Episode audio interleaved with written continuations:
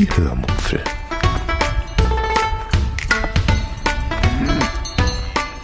Aus dem Tagebuch einer Allgäuerin.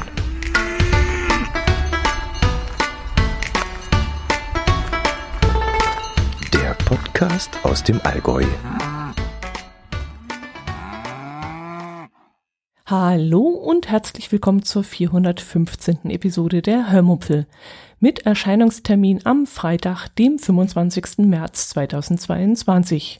Heute erzähle ich euch von einer Geocaching-Tour, von unserer Terrasse und von einer weiteren Urlaubsplanung. Viel Spaß beim Hören. Wir waren wieder auf einer kleinen Geocaching-Tour unterwegs. Wir gehen momentan wieder regelmäßig und dabei ist dann etwas passiert, Nee, dabei ist etwas, uns etwas begegnet, was mich nachhaltig beschäftigt hat. Äh, ja, jetzt muss ich erstmal kurz überlegen, von welcher Seite ich die Erzählung anfange. Geocaching hat ja den Ruf, nicht sehr umweltfreundlich zu sein. Uns wird ja nachgesagt, dass wir Plastikdosen in die Natur werfen und durchs Naturschutzgebiet stampfen. Das mit den Plastikdosen ist natürlich völliger Quatsch, aber zum Thema durchs Naturschutzgebiet latschen muss ich sagen, dass ich das leider immer wieder erlebe, dass ähm, Geocacher abkürzen oder auch querfeld eingehen. Zwar sind die Regeln so, dass wir Geocacher nicht ähm, Caches in Naturschutzgebieten verstecken und wenn, dann eben nur direkt am Wegesrand, am offiziellen Wanderwegesrand, weil es führen ja auch durchs Naturschutzgebiet Wanderwege. Zum Beispiel kann man dann an Wanderwegweisern irgendwas hinhängen oder an Infotafeln, die dort sowieso stehen. Aber es passiert eben auch durchaus mal, dass Geocacher bewusst oder noch viel mehr unbewusst Wege gehen, die sie eigentlich nicht gehen sollten.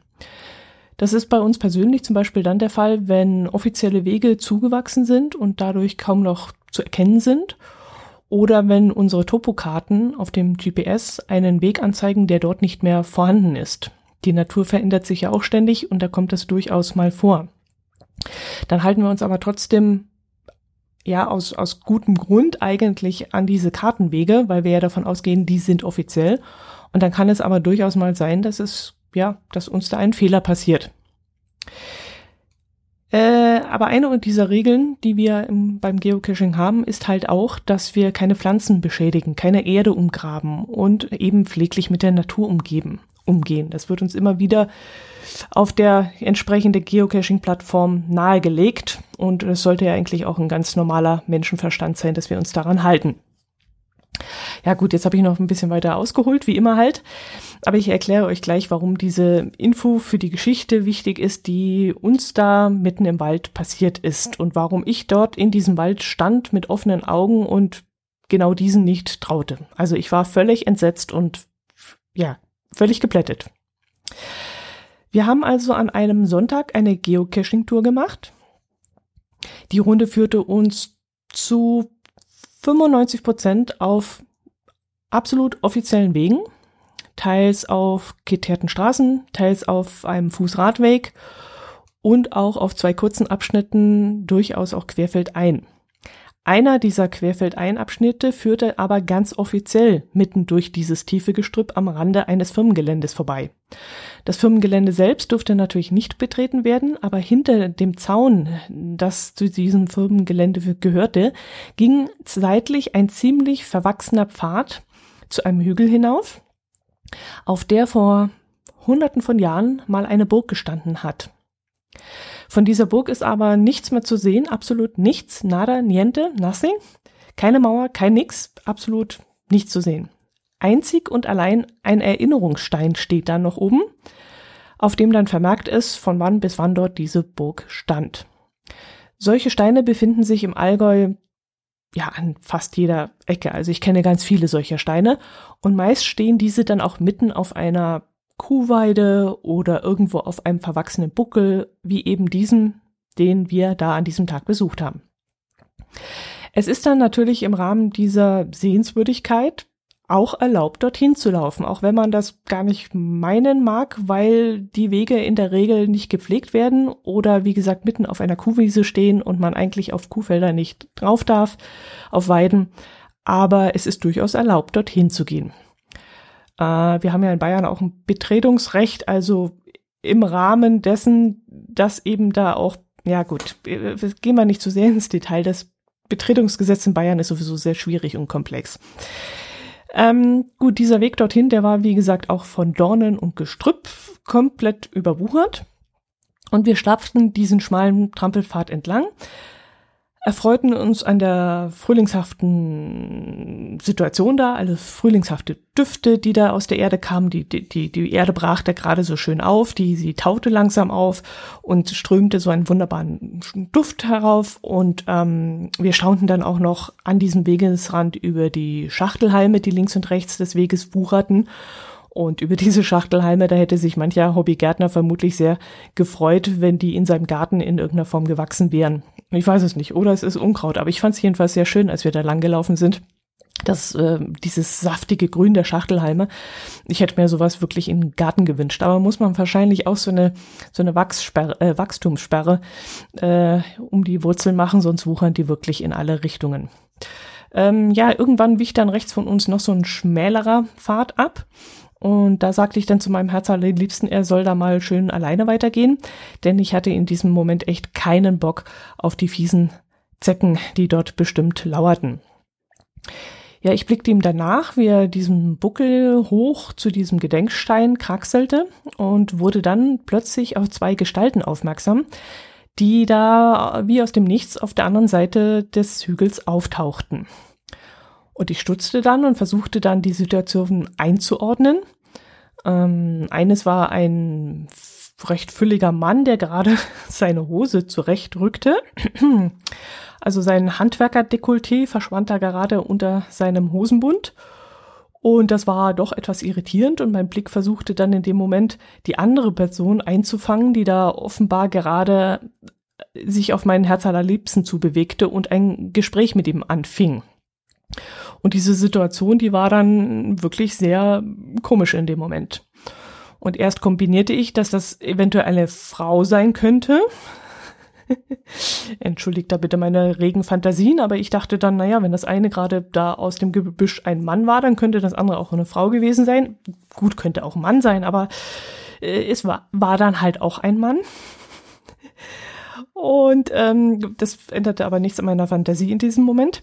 Jedenfalls hörte ich, wie mein Herz allerliebster dann etwas fragte, ähm, ob sie auch Geocacher sein, war das, glaube ich. Und äh, weil ich dann die Antwort des zweiten Mannes nicht verstehen konnte, weil er in entgegengesetzte Richtung sprach, wurde es mir dann im ersten Moment auch nochmal zusätzlich etwas mulmig ob dieser Situation.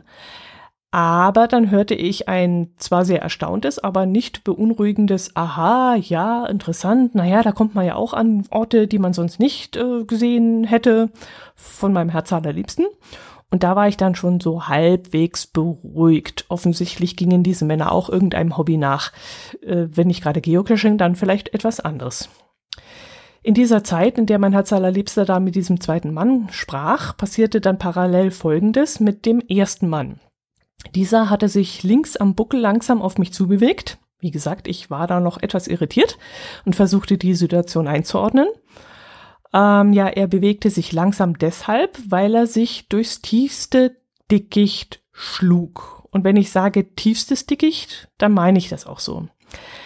Er schlug Gestrüpp beiseite, viel mehr hin, als dass er lief, über Ranken und über auf dem Boden liegende Äste und es krachte und raschelte um ihn herum, dass ich wirklich mit aufgerissenen Augen und offenem Mund dastand und fassungslos zusah.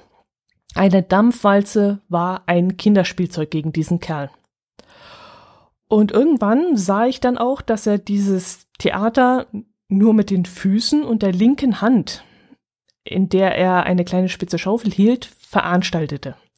In der rechten Hand hielt er ganz ruhig und langsam hin und her schwingend einen circa anderthalb Meter langen Metallstab, an dessen Ende ein kreisrunder Ring zu sehen war. Tja, der Typ war ein Sondengänger. Einer, der nach Bodenschätzen sucht. Und dass so einer sich natürlich in der Nähe einer alten Burganlage rumtrieb, das war durchaus logisch. Das Sondeln ist in Deutschland angeblich überall erlaubt, außer in Schleswig-Holstein. Außerdem ist es im Wald verboten, außer in Bayern. Da darf man noch sondeln, aber man braucht wohl angeblich eine Genehmigung des Försters oder Eigentümers. Das habe ich auf einer Seite gelesen, die diese Metalldetektoren verkauft. Ich habe mich allerdings nicht tiefgreifend da eingelesen, weil mir das schon beim Geocaching zu viel war und ist. Und wie gesagt, dieses bayerische Be Betretungsrecht, das wir da haben, das ist so diffizil, dass da blicke ich nicht durch. Für mich gilt in aller Regel der gesunde Menschenverstand und der war bei diesem Typen dann offensichtlich völlig ausgestaltet, so wie der durchs Dickicht getrampelt ist. Also wenn da irgendein Kleintier lebte, also Kleintier im Sinne von Maus, Maulwurf, Igel oder sowas, dann hatte das definitiv keine Zeit mehr wegzulaufen und zu fliehen. Das wurde rigoros niedergetrampelt. Alter, das war ein Walross. Unglaublich.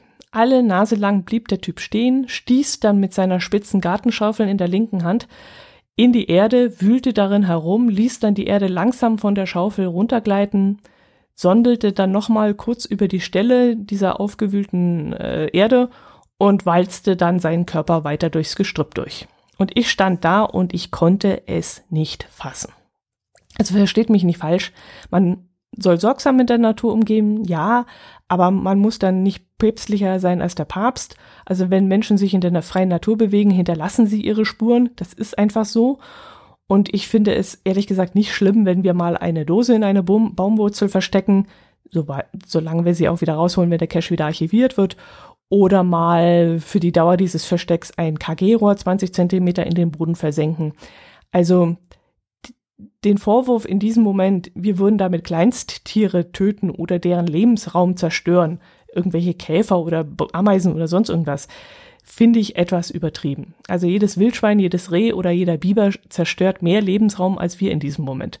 Aber kritisieren kann man natürlich diese Handlung trotzdem. Und ich akzeptiere dann auch die Kritik, wenn mir das jemand sagt, dass er das nicht okay findet. Aber was der Typ da angestellt hat, war echt unfassbar. Also überhaupt kein Vergleich mit Geocacher. Hinter ihm sah es wirklich aus wie so ein, als wenn so ein Mini-Bulldozer durchs Gestrüpp durchgeschubbt wäre. Ja, aber was weiß ich, vielleicht ist das ja sogar gesund für den Waldboden, wenn der mal kurz vertikutiert wird oder keine Ahnung. Vielleicht ist das wachstumsfördernd, ich weiß es ja nicht.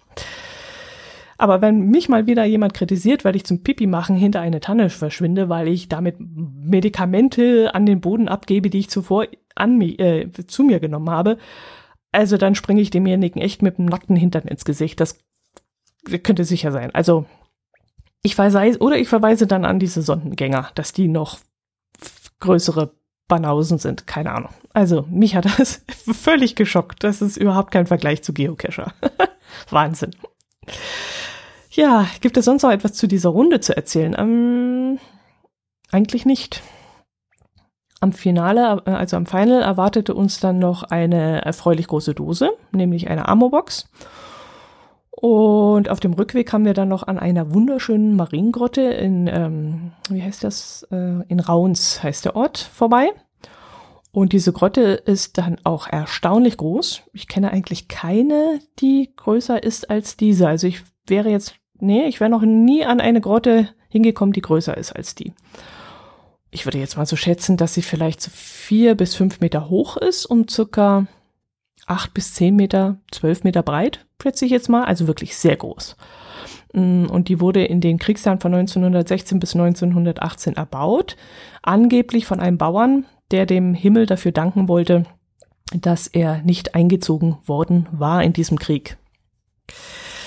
Von der Grotte kann ich euch ein Bild machen und in die Shownotes einstellen. Mm, sie ist echt sehenswert, weil sie, wie gesagt, so riesig ist. Und davor verläuft dann noch so ein, im rechten Winkel ein sehr, sehr kurzer, aber ja, eher symbolischer, aber sehr schöner Kreuzweg mit wunderschönen festgemauerten Stationen. Gut, ähm, Normalerweise erzähle ich nicht von ungelegten Eiern. Jetzt muss ich gerade überlegen, ob ich es trotzdem tue. Mm, ich will immer nicht von irgendwas berichten, was ich dann vielleicht sowieso nicht einhalte. Aber weil ich sonst nicht habe, was ich euch erzählen könnte, erzähle ich euch von unseren nächsten Urlaubsplanungen. In unserem zweiten Urlaub, falls dieser aufgrund der aktuellen Situation äh, stattfinden kann, ähm, möchten wir nicht so weit fahren. Und deshalb habe ich ein Ziel in Mitteldeutschland gesucht. Ist das Mitteldeutschland oder eher südliches Deutschland? Ähm, Ausland war auch dieses Jahr keine Option mehr für uns, äh, noch nicht für uns. Wir bleiben auch dieses Jahr im eigenen Land. Der Plan ist, wieder an die Nahe zu fahren, allerdings nicht in meine Lieblingsstadt Bad Kreuznach, sondern vielleicht, eventuell, könnte sein, nach Kirn. Da scheint mir ein sehr guter und netter Ausgangspunkt für diverse Wanderungen und vielleicht auch für Pedellekturen zu sein. Auf der Seite tourenplaner-rheinland-pfalz.de findet man jedenfalls ein paar sehr schöne Rundtouren in dieser Gegend. Und mit dieser Seite und mit den darauf ab abgebildeten Touren und Themenwegen habe ich auch schon oft sehr gute Erfahrungen gemacht. Vor allem in meinem Alleinurlaub in Bad Münster am Stein habe ich da viel rausgezogen äh, und genutzt. Die Seite ist sehr ansprechend gestaltet und man kann dann auch GPX-Dateien und Wanderkarten in handlichem Format runterladen. Und die eine oder andere coole Attraktion habe ich dann in diesem Zusammenhang dann auch noch rausgesucht, die man dann unternehmen kann. Aber davon erzähle ich euch dann wirklich erst, wenn es soweit ist. Hm, wie viel Wanderung habe ich denn schon ausgedruckt? Ich glaube vier, nee drei und eine eine Pedellektur. Und ja, muss ich noch, wenn es dann, wenn die, der Urlaub näher rückt, muss ich dann auch noch mal aktuell reinschauen.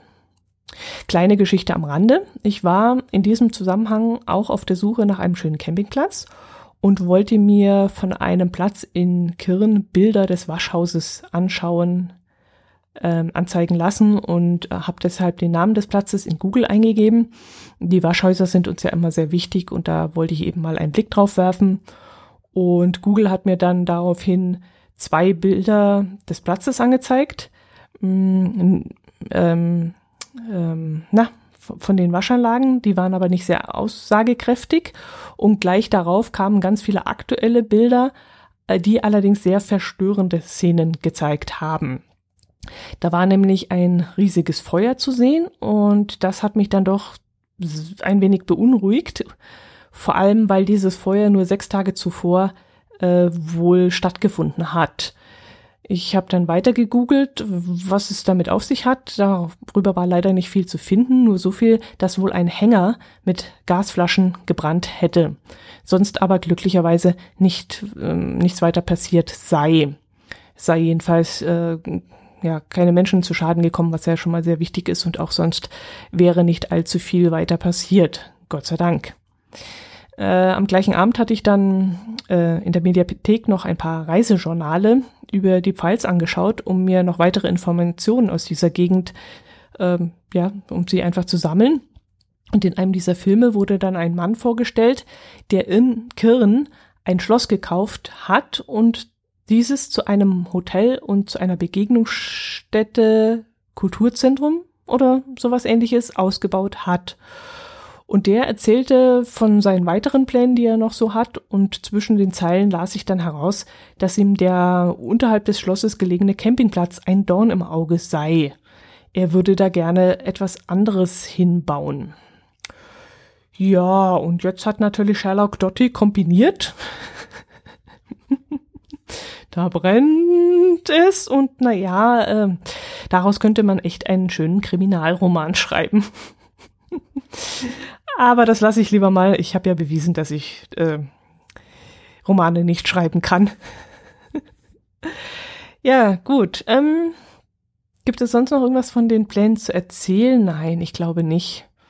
Mm, ich überlege noch, ob wir die gesamten zwei Wochen äh, dort an diesem Ort bleiben oder ob wir zuvor noch Richtung Wuppertal fahren, weil ich dort unbedingt mal mit dieser Schwebebahn fahren möchte. Oder ob wir doch lieber ganz im Süden bleiben und nach dem Naheaufenthalt noch Richtung südliche Weinstraße fahren, also so Richtung Landau, Bad Bergzabern. Da habe ich ja auch schon öfters Anlauf genommen, dort mal hinzufahren. Da gibt es auch ganz viele Burgen und wunderschöne Burgenwanderungen. Und so viel ich weiß, kann ich da auch auf dieser Pfalzseite wieder GPX-Dateien und Karten runterladen. Hm, ja, mal sehen. Das ist, wie gesagt, noch ungelegt, das Ei. Dann erzähle ich euch noch kurz von der Fertigstellung unserer Terrasse, was ja ähnlich unspektakulär war wie die Lieferung unserer Terrassenmöbel.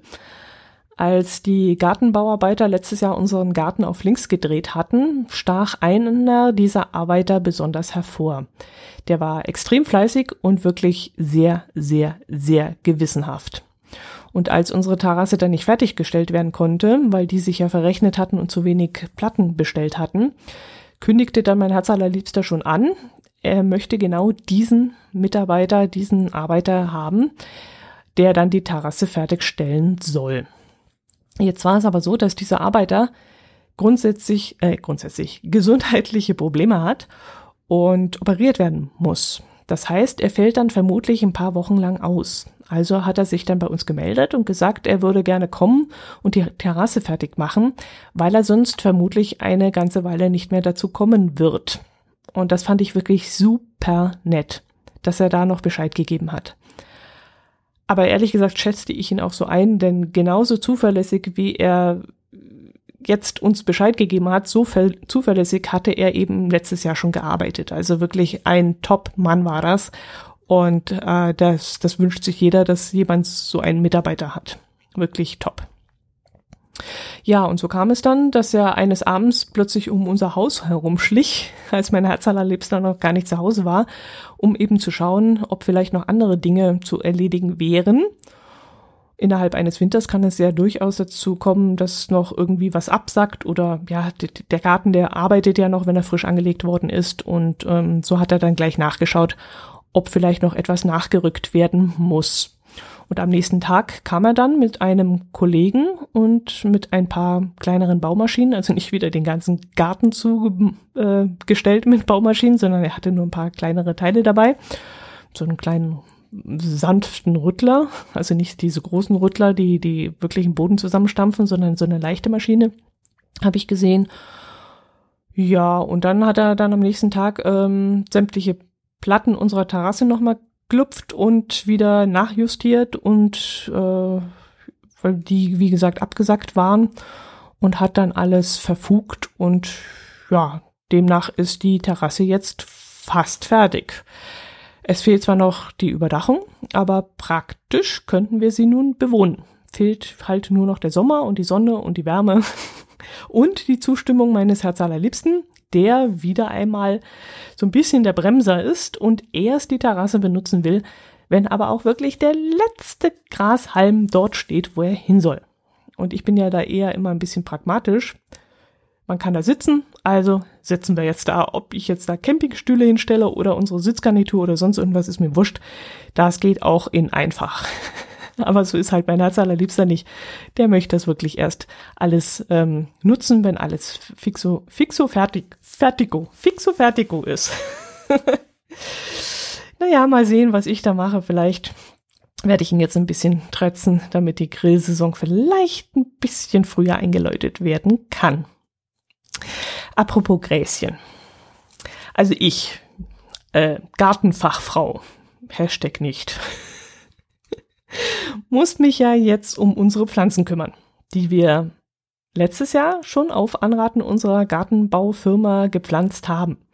Ich hätte ja lieber bis dieses Frühjahr gewartet, aber es hieß damals, machen Sie das schon im Herbst, dann können die Wurzeln schon anwachsen. Gut, im Laufe des Winters ist dann natürlich alles unter den Schneebergen verschwunden und als der Schnee dann weg war, war eigentlich nichts mehr zu sehen. Alles war in sich zusammengefallen und man konnte kein einziges Blättchen mehr sehen.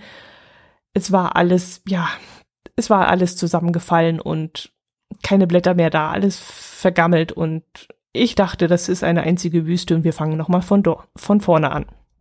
Aber Dort, wo ich vielleicht etwas gepflanzt habe, strecken nun kleine Blättchen ihre äußersten Spitzen aus dem Boden. Also scheint es wirklich richtig gewesen zu sein, schon letztes Jahr zu pflanzen. Auch da, wo ich wirklich keine Hoffnung mehr hatte, dass da überhaupt jetzt noch etwas wachsen kann oder noch mal etwas kommt, scheint sich wirklich jetzt Leben zu rühren. Und das finde ich wirklich so irre interessant. Also wo wirklich nichts mehr zu sein scheint, kommt dann doch etwas. Und das finde ich wahnsinnig beeindruckend. Also ich kann es euch schlecht beschreiben, aber das ganze Blumenbeet, dieser Streifen, den wir da haben, also nicht den von einer Straße, sondern das erhöhte Blumenbeet, da ist nichts mehr zu sehen. Da sind nur, da ist nur diese, diese grobe Erde, die wir da reingemacht haben, diese Lavasteinerde und sonst nichts weiter. Und, und du denkst gar nicht, dass da noch was kommen kann. Und da kommen ganz, ganz kleine grüne Blättchen. Ja, und äh, unsere Bienchenblumenwiese vorne an der Straße, die kommt, da muss ich allerdings sagen, leider kommt die schon. Leider deswegen, weil wir ja noch bis Mitte Mai Schnee bekommen können. Und ich habe da so ein bisschen Angst, dass da noch einmal alles kaputt gehen kann. Denn die ist schon recht weit vorangeschritten. Und wenn die jetzt wächst und dann vielleicht schon so, keine Ahnung, 20 Zentimeter hoch steht oder 15 und dann kommt nochmal Schnee. Aber gut, ich habe ja jetzt gelernt, Gottvertrauen in die Natur zu haben und das wird die Natur schon mit sich selber ausmachen. Aber ja, ich bin gespannt. Ich bin wirklich wie ein Flitzbogen gespannt. Als nächstes möchte ich dann noch in einige Gartencenter gehen und diese abklappern, weil ich mir ja einbilde, Bougainville haben zu wollen. Bougainville und Oleander möchte ich gerne haben. Wer gerne in südlichen Gefilden Urlaub macht, und mit südlich meine ich in diesem Moment Italien, Griechenland, Spanien, nicht Süddeutschland, nicht Österreich, der kennt ja diese wunderschönen Sträucher, die so üppig über und über mit kleinen Blüten geradezu überfrachtet sind. Ja, und die Klimaerwärmung, die soll ja auch ein gutes haben sollen müssen. Jedenfalls möchte ich mal ausprobieren, ob diese Bougainville auch bei uns in unserem Breitengrad wachsen kann. Es wird allerdings eine sehr kurze Saison, von Ende Mai bis Anfang September maximal bei uns. Aber ja, mal sehen. Vielleicht wird's ja was. Jedenfalls ist das ein Traum aus meiner Jugend, dass ich irgendwann einmal Oleander und Bougainville in meinem Garten haben möchte. Und früher hat man mich dazu immer ausgelacht, aber tja, das geht vielleicht inzwischen. Und deshalb wird der nächste Schritt sein, mich zu erkundigen, wo ich diese in unserem Breitengraden selten verkauften Pflanzen erwerben kann. Und zweitens, dass ich ein paar schöne Töpfe besorge. Ich bin mir da noch nicht so ganz sicher, ob das moderne Töpfe sein werden oder eher so, ja, im toskanischen Stil. Aber ich tendiere, glaube ich, mehr zu modernen Töpfen, die dann zu unserer modern gestalteten Terrasse passen. Ja, das soll's gewesen sein. Mm, ich habe euch auf den aktuellen Stand gebracht. Konnte vielleicht dazu beitragen, dass ihr jetzt schon langsam müde geworden seid und eingeschlafen seid. Und ansonsten wünsche ich euch ein schönes Wochenende. Bleibt gesund. Ich wünsche euch wie immer Friede auf dieser Erde und hoffe nur das Beste. Macht es gut. Servus.